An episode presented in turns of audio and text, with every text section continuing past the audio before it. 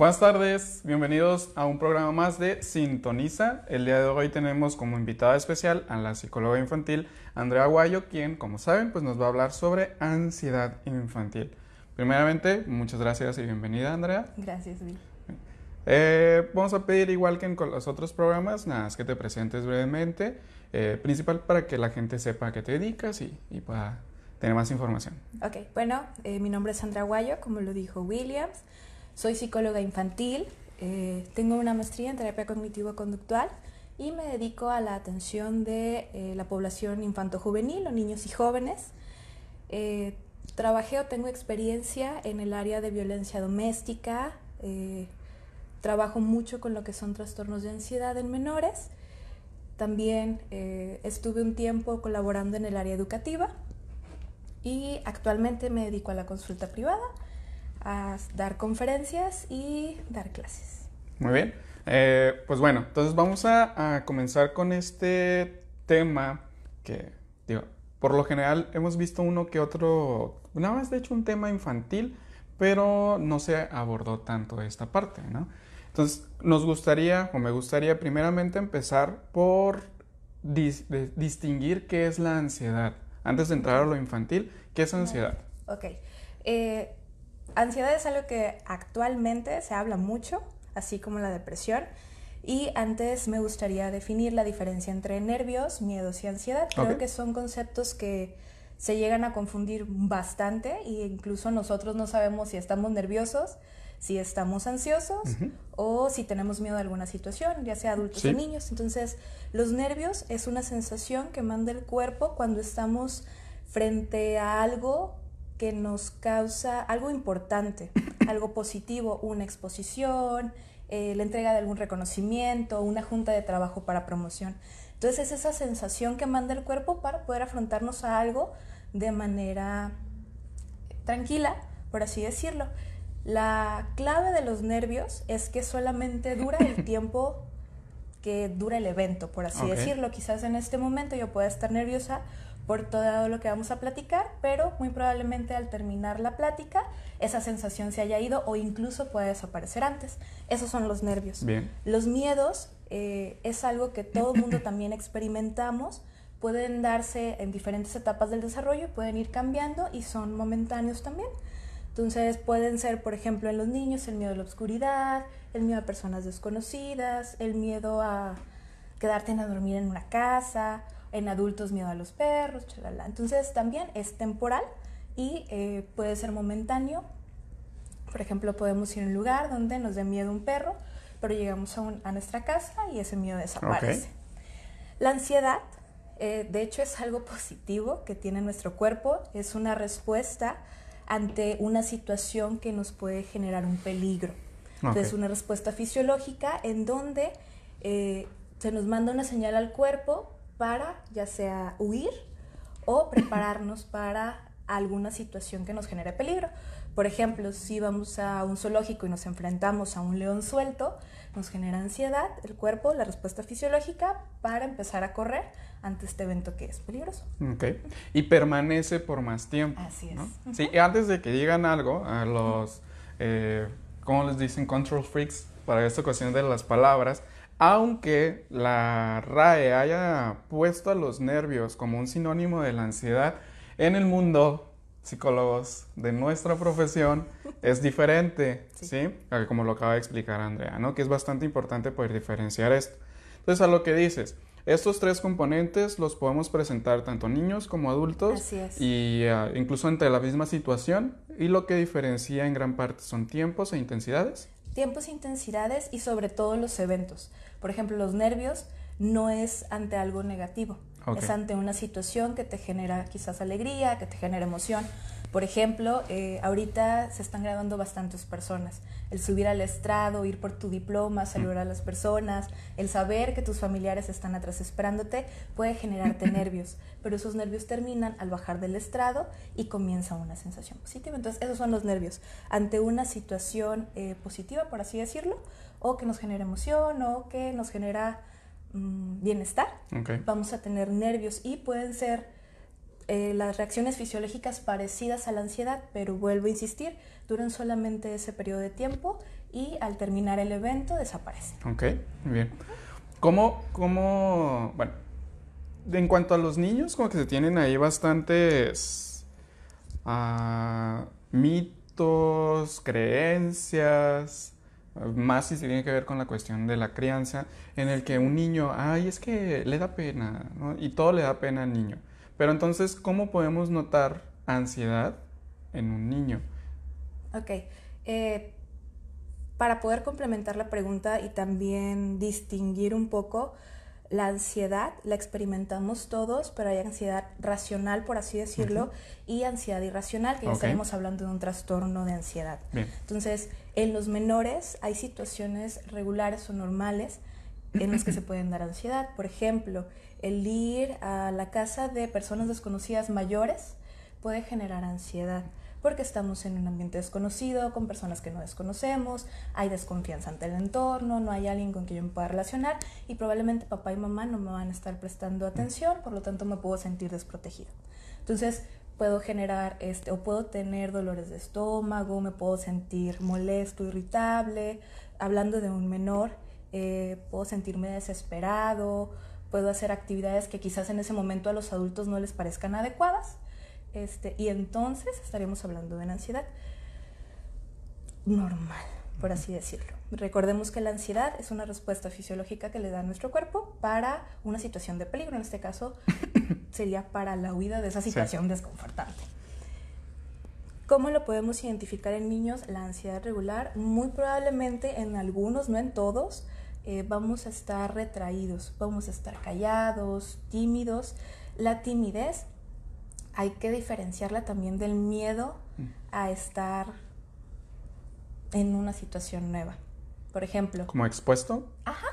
Por ejemplo, volviendo a la situación igual de ir con adultos desconocidos, puede ser miedo el ir, pero una vez ha pasado cinco minutos que el entorno me hace sentir seguro y tranquilo, me siento cómodo y me puedo desenvolver.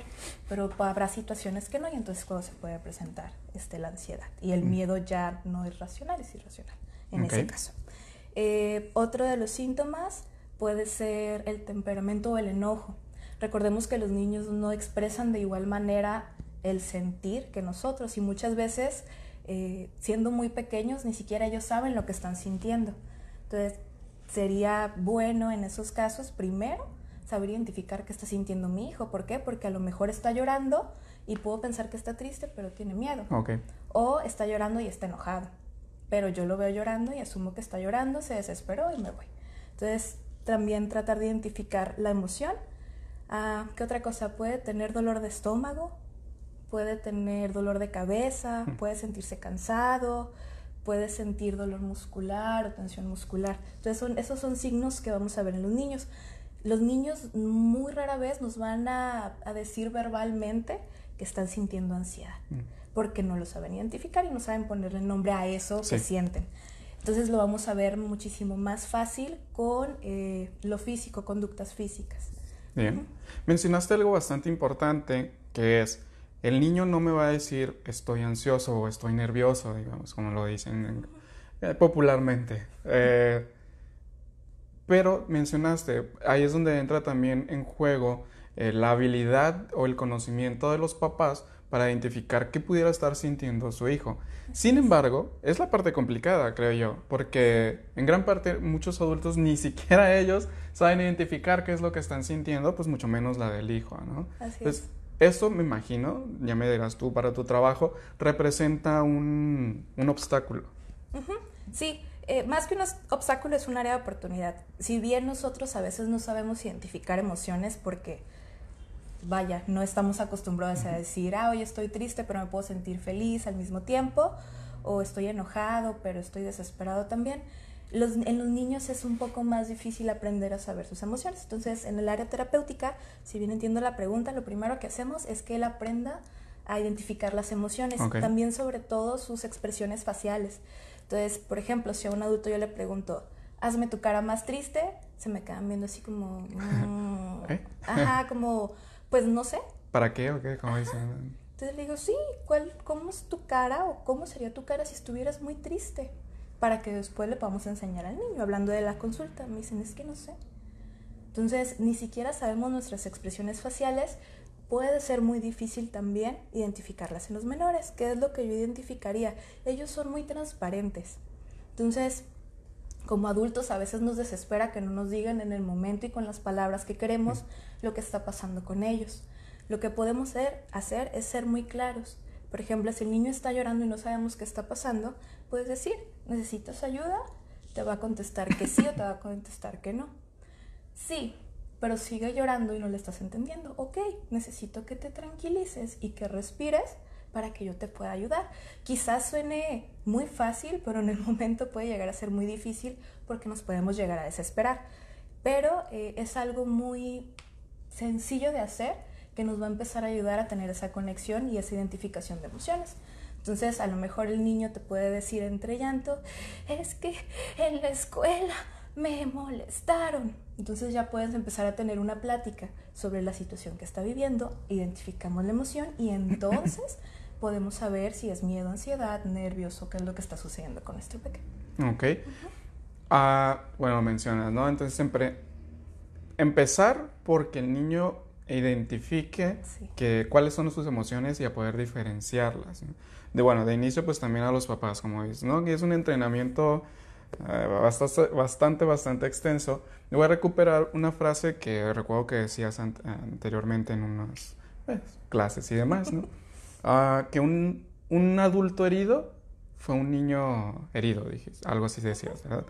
Entonces, me imagino que tiene relación con si de niño no aprendo a identificar y manejar mis emociones, pues obviamente de adulto esto no lo voy a, a, tener. Claro, y más que eso, eh, nos podemos llegar a ver reflejados o podemos asumir que lo que yo viví, alguna experiencia previa en cualquier momento de mi vida la está viviendo mi hijo.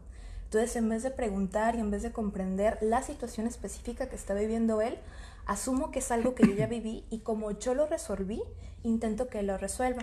Y eso al niño no le puede funcionar a veces. Por ejemplo, este, le molestan en, en la escuela. Entonces, a lo mejor yo de niño lo que hacía era, ah, pues lo molestaba, yo empujaba, yo pegaba y así lo solucioné me dieron eh, se dieron a respetar o ya no me molestaron. Y como papá le decimos, no, pues haz lo mismo, así se puede. Pero quizá las habilidades, eh, la personalidad, incluso el menor no quiere hacerlo.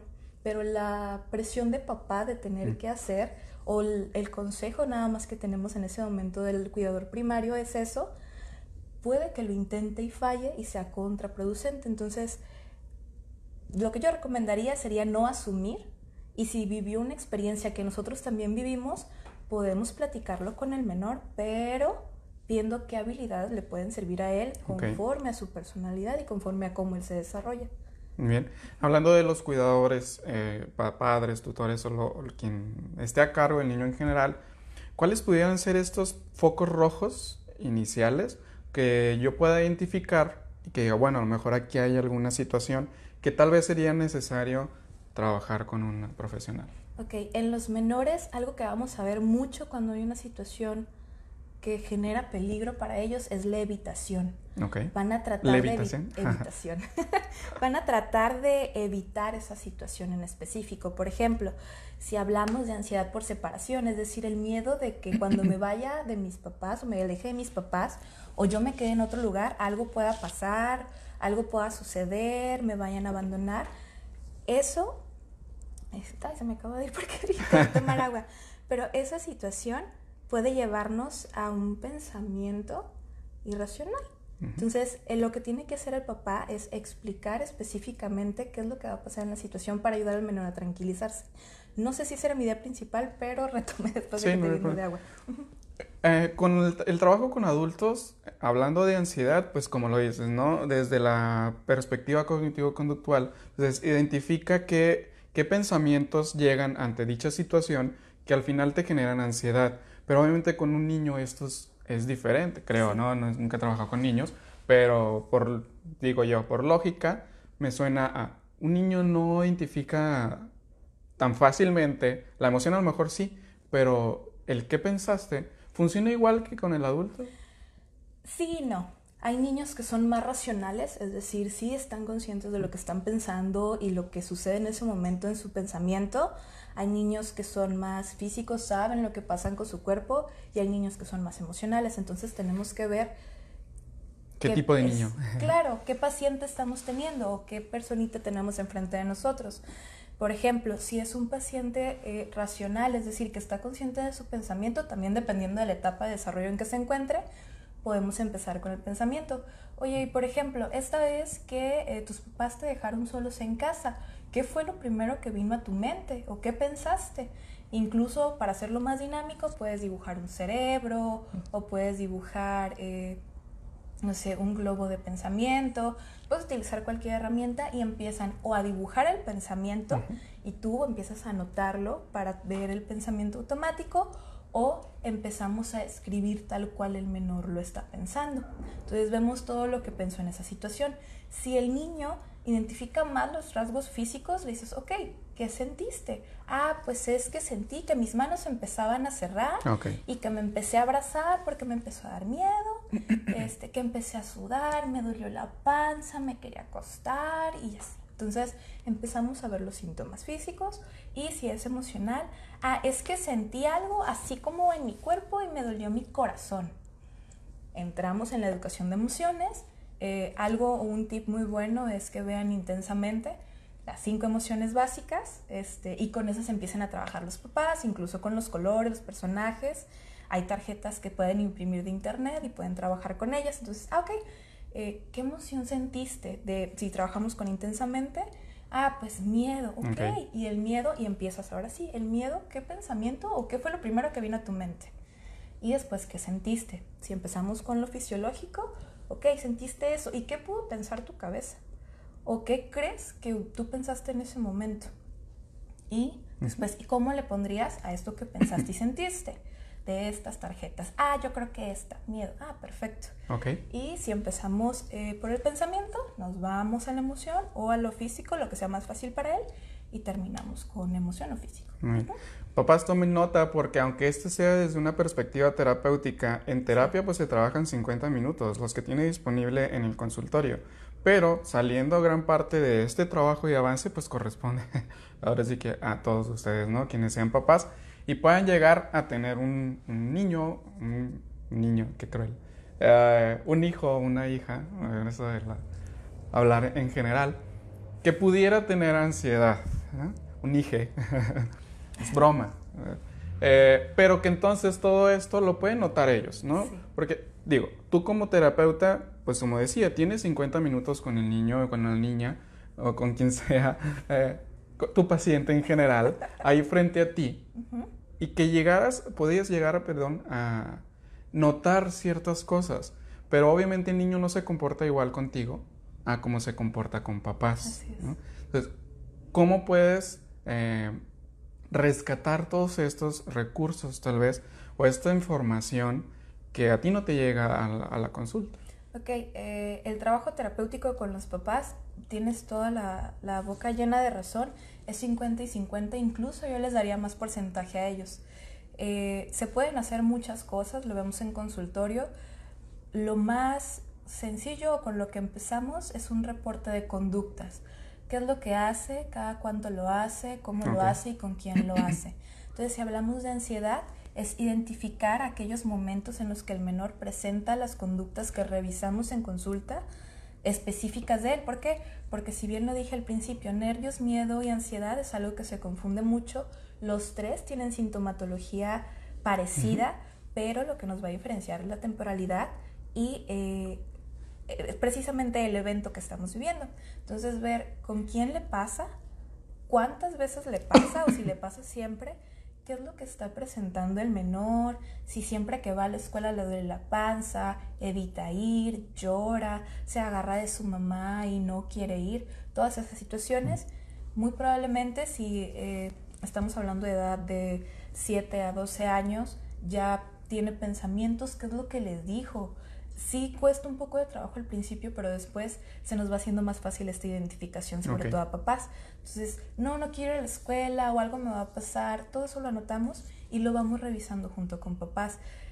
Suena complicado, pero una vez que nosotros sabemos que por lo menos una hora diario podemos tener esa atención al menor y que no nos cuesta tanto trabajo más que organizar nuestros horarios, y vamos conociendo a nuestros hijos, no nada más en la manera que juegan o en la manera en la que están conmigo viendo la tele o cuando vamos al cine, sino conocerlo a través de sus emociones, de sus experiencias de vida y de cómo juega incluso nos sirve mm. para ya sea algún problema de consulta o alguna situación de consulta o incluso para platicar con él, que se genere confianza, que se va a necesitar durante la adolescencia y muy probablemente en la adultez. Entonces es un trabajo arduo, puede sonar difícil, pero no lo es tanto. Bien. Eh, en programas anteriores hemos mencionado a manera de broma, pero es verdad, eh, que gran parte de las problemáticas eh, mentales, psicológicas, son generadas por los papás, ah. por lo que quieran, ¿no? ¿Qué tanto influye en, en, este menor las expectativas de los padres que generen ansiedad? Sí influye bastante. Mm, mentiría si dijera que no. Eh, pero creo que ahí los que tenemos que trabajar en cuanto a lo que esperamos de los hijos o de nuestros hijos somos nosotros. Lamentablemente hay muy poca educación eh, sobre la psicología, sobre el desarrollo, sobre el ser padre. Si bien existe escuela para padres, creo que no se aborda una parte bien importante que es cómo pueden llegar a hacer efecto mis palabras en el otro. Desde lo hiciste muy bien, o me encanta que seas feliz, o tú no puedes estar triste, son palabras que pueden significar mucho para el menor, o tú eres el mayor, encárgate de la casa. Entonces, son situaciones que pueden representar algo muy fuerte para el niño que no nos damos cuenta y que a veces no lo hacemos queriendo lastimar o queriendo tener un efecto negativo en el menor. Creo que si tuviéramos esa eh, psicoeducación sobre el qué y el cómo, disminuiría. Sí, sí hay un efecto, como todo, pero eh, creo que puede disminuir estando en terapia o incluso platicando con, con nuestros hijos. ¿Sabes qué, mi amor? Yo te dije que me encanta que te veas feliz, pero hay veces en las que se vale estar triste, se vale enojarte y se vale tener miedo. Entonces estás validando las otras emociones, no solamente el estar feliz. ¿Por qué? Porque quizá estamos diciéndole a la peque no o al peque no puedes estar de ninguna otra manera que sea feliz. O tú eres el responsable de la casa y tienes seis años. Entonces imagínate la carga emocional y de responsabilidad que va a tener este chiquitito. Y después de grande, quizá llegan a consulta y me dicen, es que quiere mandar en la casa. pues claro, de acuerdo al rol que él ha visto, sus papás, que son los encargados de la casa, tienen una autoridad. Entonces, cuando él es encargado de la casa, por ende, esa autoridad también la puede llegar a tener él. Pero en el momento no lo entendemos o no lo sabemos identificar. Y como eso es lo que nos han enseñado a lo largo del tiempo, que si eres el mayor te encargas, que está bien estar feliz, pero las otras emociones no tanto.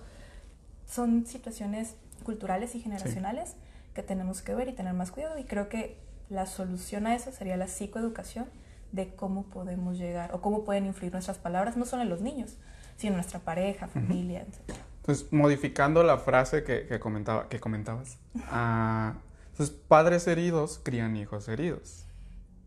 Podría ser, no necesariamente, pero sí un niño que quizá no tuvo todas las herramientas para poder tener un desarrollo óptimo, muy probablemente va a desarrollar algo en su adultez o adolescencia. Entonces es importante, digo, sería imposible que algo no pasara en el desarrollo, suceden muchísimas cosas, pero es importante saber identificar y atenderlo a tiempo para prevenir. Eso es algo que hacemos los psicólogos infantiles, la prevención de situaciones que se pueden desarrollar en edades adultas. Muy bien. Comentabas hace un ratito, antes de comenzar el programa, con el libro que estabas revisando, ah, entre comillas, que no, antes no existía la ansiedad infantil, vamos a decir, pero más que que no existiera, me imagino, es no se tomaba en cuenta. Así es. Eh, si bien la psicología infantil es algo nueva, por así decirlo, en comparación a la psicología clínica o psicología general, antes no se veía ni la depresión ni la ansiedad infantil como tema relevante o como, no tema relevante, sino como algo de identificación importante en los menores. A partir de este tiempo eh, es cuando vemos que las mismas situaciones que están experimentando los adultos, y esto se ve en las investigaciones, las generan los niños. Entonces estamos teniendo niños que se muerden las uñas, incluso que se borran las huellas eh, dactilares, de tanto que se están mordiendo por ansiedad Eh, hay algunas personitas que se pellizcan o se lastiman, igual para tener, eh, para poder liberar un poco de esa energía que ellos sienten, ¿no? Si tú les preguntas a los niños, es como si los recorriera un rayo o si le dieran muchos choques eléctricos, así te lo describen a la ansiedad. Y es algo que ellos no pueden controlar y no pueden decidir cuándo termina. Por eso te comentaba, la ansiedad es esa respuesta fisiológica que nos prepara para correr, pero estamos hablando de un trastorno de ansiedad. Esa misma respuesta, aunque ya haya pasado el evento, continúa. Entonces estamos alerta y estamos preparados para algo que nos va a hacer daño, pero nada nos va a hacer daño. Entonces ellos ya no saben cómo decirle a su cuerpo o a su mente, tranquilo, no está pasando nada, estoy bien, sino que ellos siguen pensando que algo va a suceder y tienen que estar preparados para eso. Es por eso que tienen esa sintomatología. bien. ¿Hay alguna edad en la que se dé más o sea más común la ansiedad en los niños? Híjole. No te podría decir una edad porque puede aparecer a muy temprana. O sea, puede ser dos años, incluso un poquito menos, eh, y se puede ir hasta los 20. Mm. O sea, las apariciones, y es dependiendo, si hablamos de un trastorno, es dependiendo del trastorno.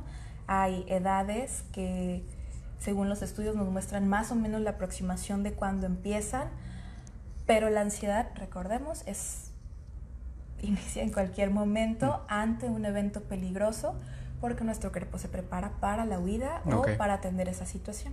Entonces puede ser, por ejemplo, a los dos años cuando estamos aprendiendo a ir al baño y entonces eh, la vacinica nos genera una sensación no confortante.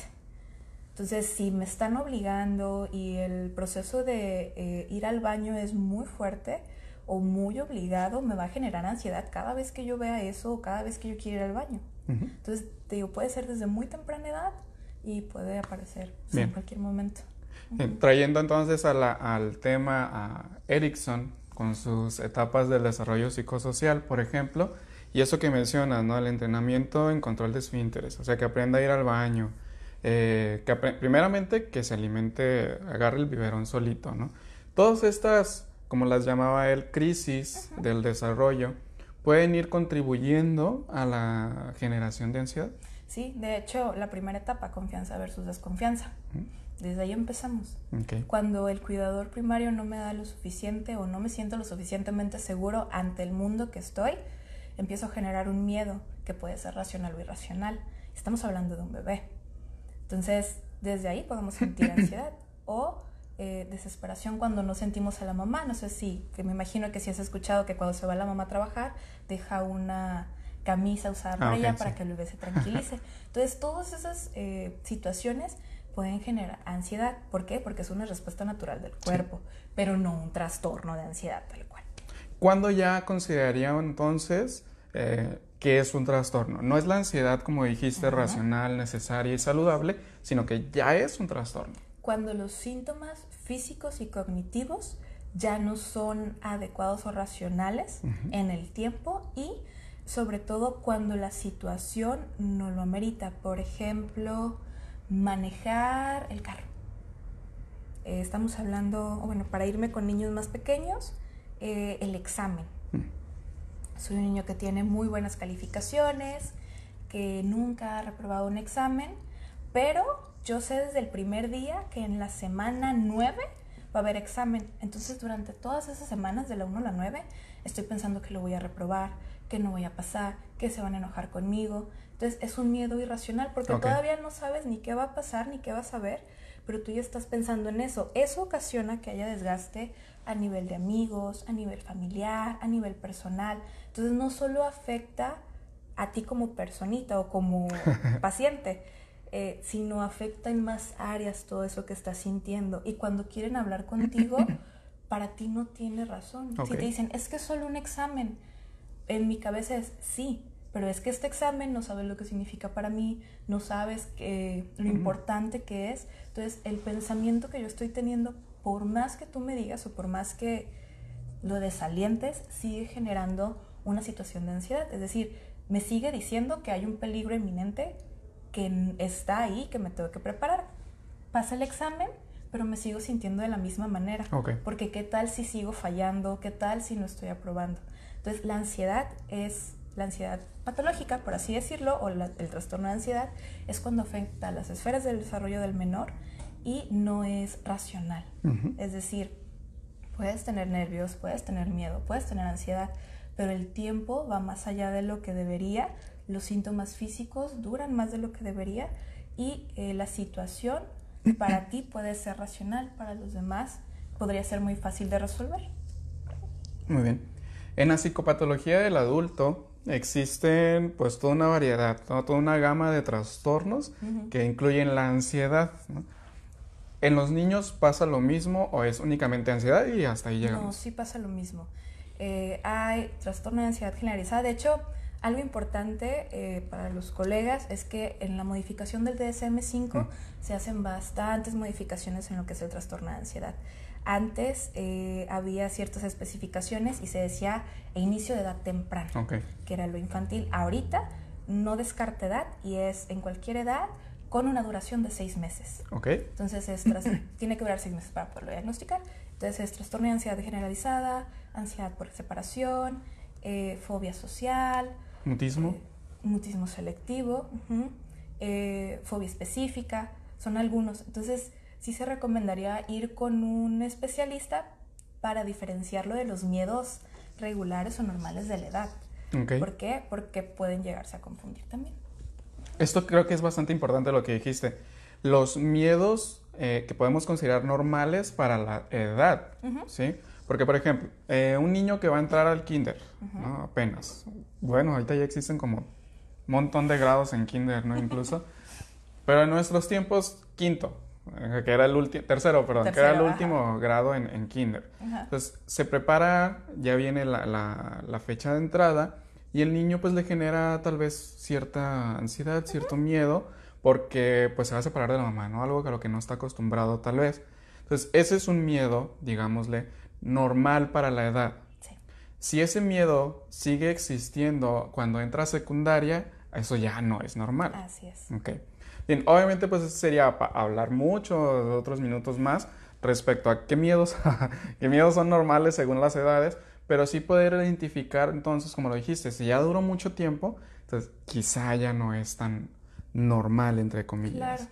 Y, y sobre todo creo que más allá de lo normal o normal, o anormal, perdón, es identificar, por ejemplo, si estamos hablando de 7, 8 años, que los miedos son a las películas de terror, a sí la ansiedad por separación, el que el cuidador se vaya, pero puede durar muy pocos momentos.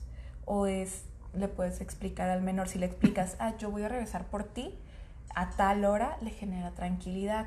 Si estamos hablando de un trastorno de ansiedad por separación, y aunque me lo expliques dos tres veces, me voy a calmar porque mi pensamiento me dice que puedes chocar, que te pueden secuestrar, que puedes tener un accidente, que puedes no regresar por mí y abandonarme, que la mía me puede llevar. Entonces son muchas situaciones irracionales que nunca han pasado quizá, pero que él sigue pensando cada vez que el cuidador primario se va. Entonces esos pueden ser la diferencia entre miedos regulares o normales de la edad y eh, irracionales. Bien. Dentro de los trastornos de ansiedad que se pueden presentar en la infancia, ¿hay alguno que sea más común? Sí. Eh, ahorita la ansiedad por separación, eh, sobre todo en menores de 6 años. Ok.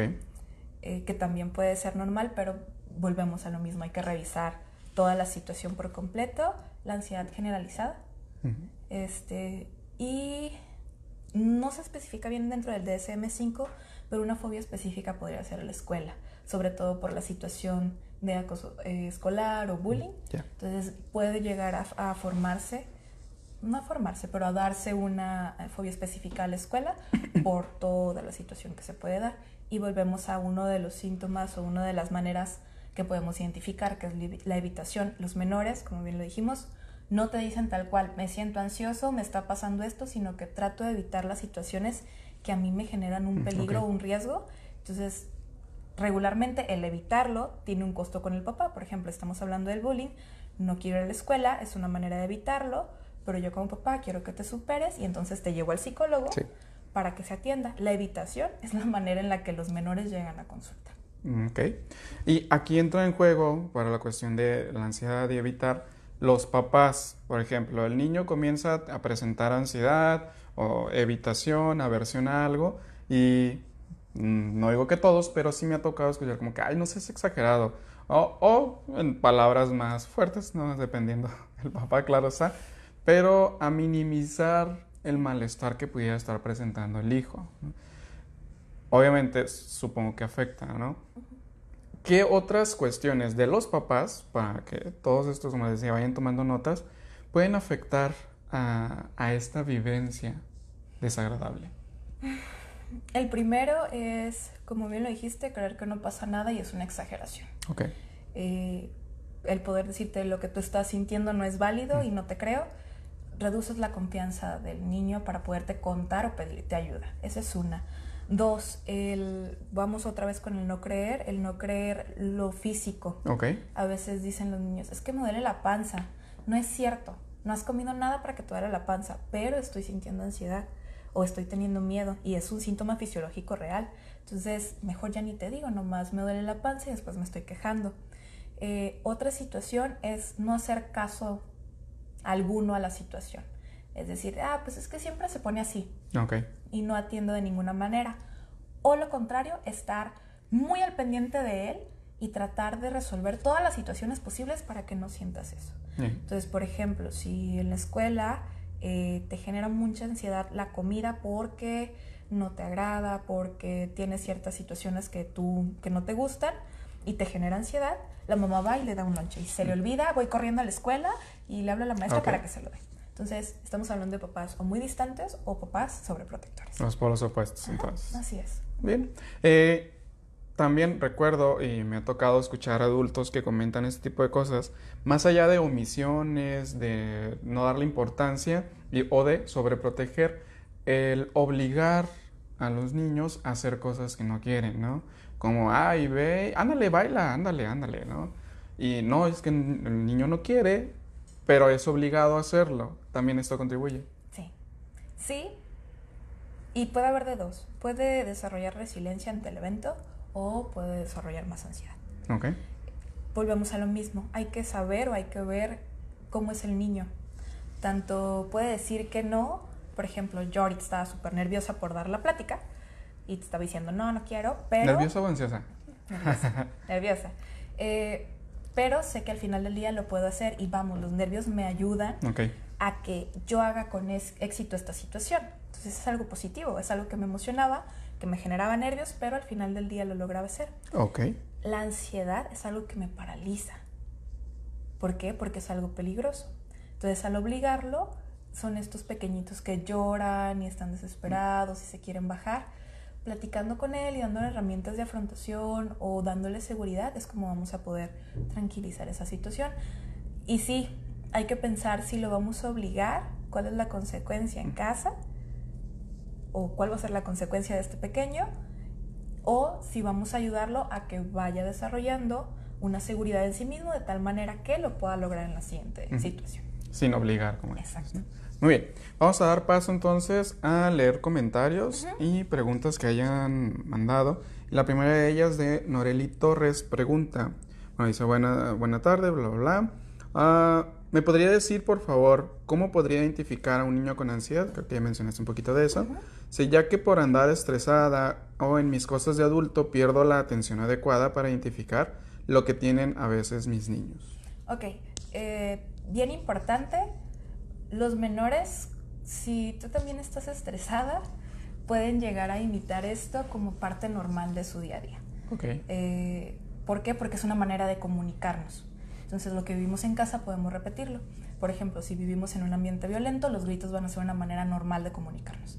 Entonces, si estamos viviendo estrés, podemos, una manera fácil primero es decirle, ah, mira, me siento eh, ansiosa. Cuando me siento ansiosa, siento, y explicamos los eh, síntomas físicos y a veces pienso cosas que no son reales o que no, este, pues sí, que no son reales.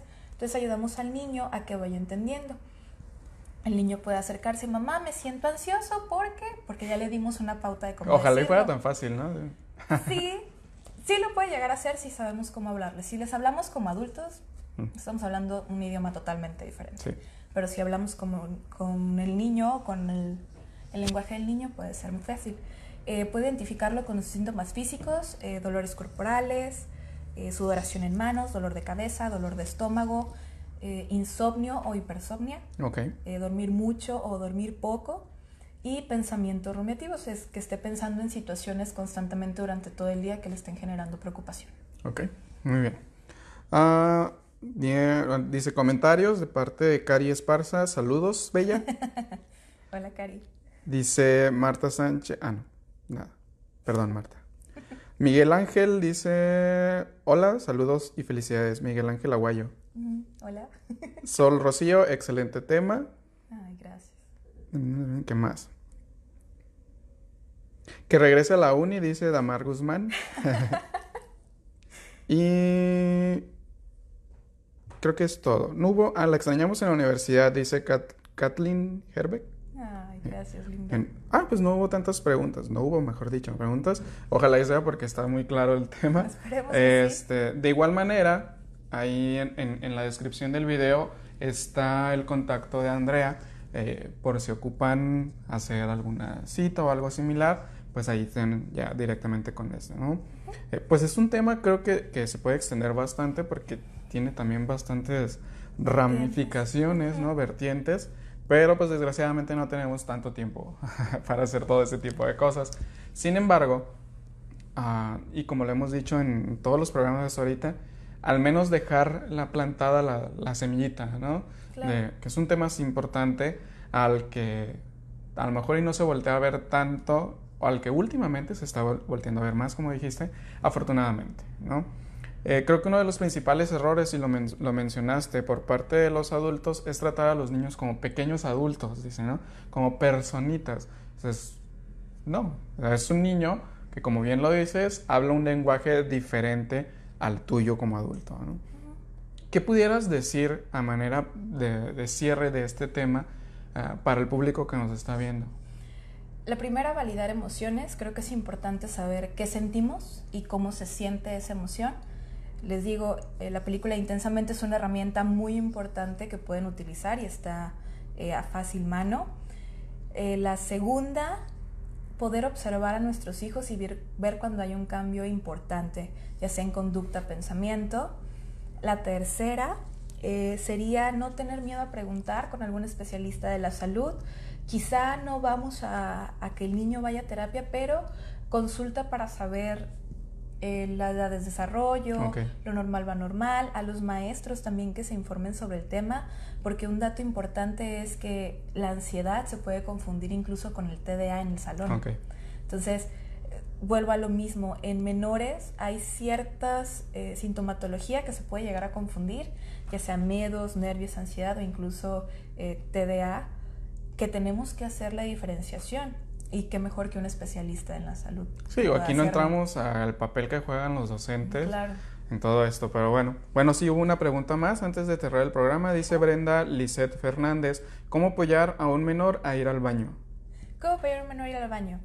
Eh, si tiene dos años y está a punto de dejar el pañal, eh, primero explicarle, a esta edad ya está desarrollando lenguaje, es bien importante que tenga el lenguaje adquirido ¿Por qué? Porque así nos va a avisar si quiere ir a hacer pipí o si quiere ir a hacer popó. Entonces el lenguaje es algo que tenemos que tener en el menor para poder ir.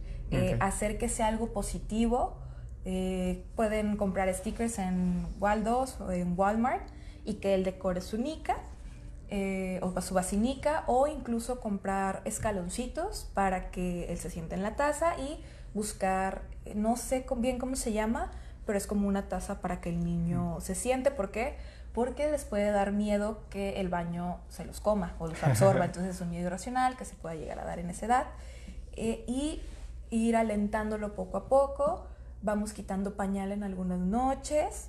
Va a haber accidentes, eso es algo de ley, no hay que enojarnos por los accidentes, simplemente eh, decirle o impulsarlo a que no se den, a que está creciendo, que lo va a lograr eh, no comprar más pañales porque hay accidentes. Me ha tocado que con mamás me dicen, es que como vi que se hizo dos veces, pues ya compré el otro paquete porque se me va a volver a mojar la cama. Entonces, no es recomendable, va a haber accidentes, es normal. Y eh, es un proceso de confianza, es un proceso que puede llevar tiempo, mucha paciencia y sobre todo que no se desesperen, esa es como Mm. pieza importante y que los impulsen a, ser- a que ellos puedan ser independientes en esa área. Digo, sería otro tema Sí. que tendríamos que abordar, pero a grandes rasgos sería eso. Muy bien.